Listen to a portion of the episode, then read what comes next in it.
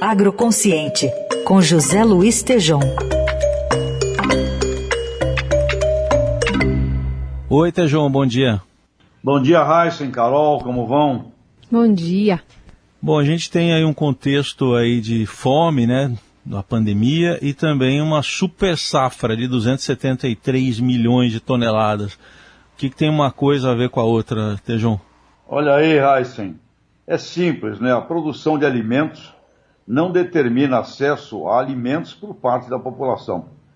O drama na história, né, sempre está na economia, na renda, e onde tem guerra, conflito, péssimos líderes, nem doando, nem dando de graça, a comida consegue chegar para esse pessoal faminto, em situações como agora, por exemplo, no Iêmen, uma perspectiva de 2,3 milhões de crianças até 5 anos sofrendo de desnutrição.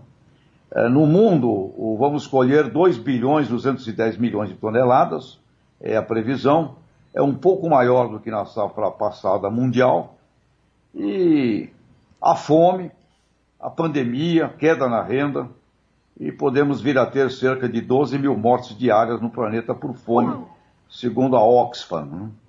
E o drama sempre tem sido renda. Cada dois pontos percentuais que cresce o preço dos alimentos, aumenta em 0,24% a desnutrição no mundo. Então, no Brasil, crescemos de 257,8 para 273 milhões de toneladas de grãos. Agora, 243 milhões e 500 mil toneladas dessas 273 são de soja e milho. 135 milhões e 500 mil de soja, 108 milhões de milho. Ou seja, Heisen, Carol, ouvintes, praticamente 89% dessa super safra de grão, né, de cereais, é de soja e de milho. O arroz, continuamos na mesma, viu? 11 milhões, 10 milhões, 12 milhões de toneladas ao, ao longo de muito tempo e nesse ano um pouco menos do que na safra passada. No feijão, 3 milhões, 3,200, 2,800, a mesma coisa há muitos anos também, sem aumento por muito tempo.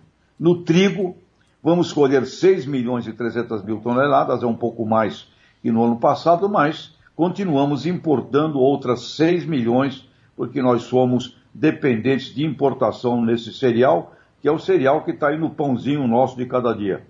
E temos um mundo para fazer em muitas coisas, horticultura e etc. Então, Heisen e Carol, somos o quarto maior produtor do mundo, terceiro maior exportador de alimentos, mas aí está o enigma.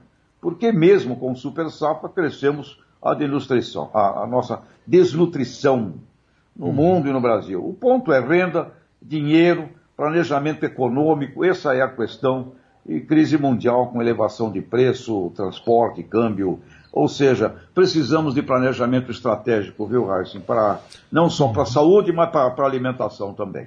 Muito bem, tem a análise do José Luiz Tejon, que sempre está com a gente às segundas, quartas e sextas na coluna Agroconsciente. Obrigado, até sexta, Tejon. Até sexta, um abraço.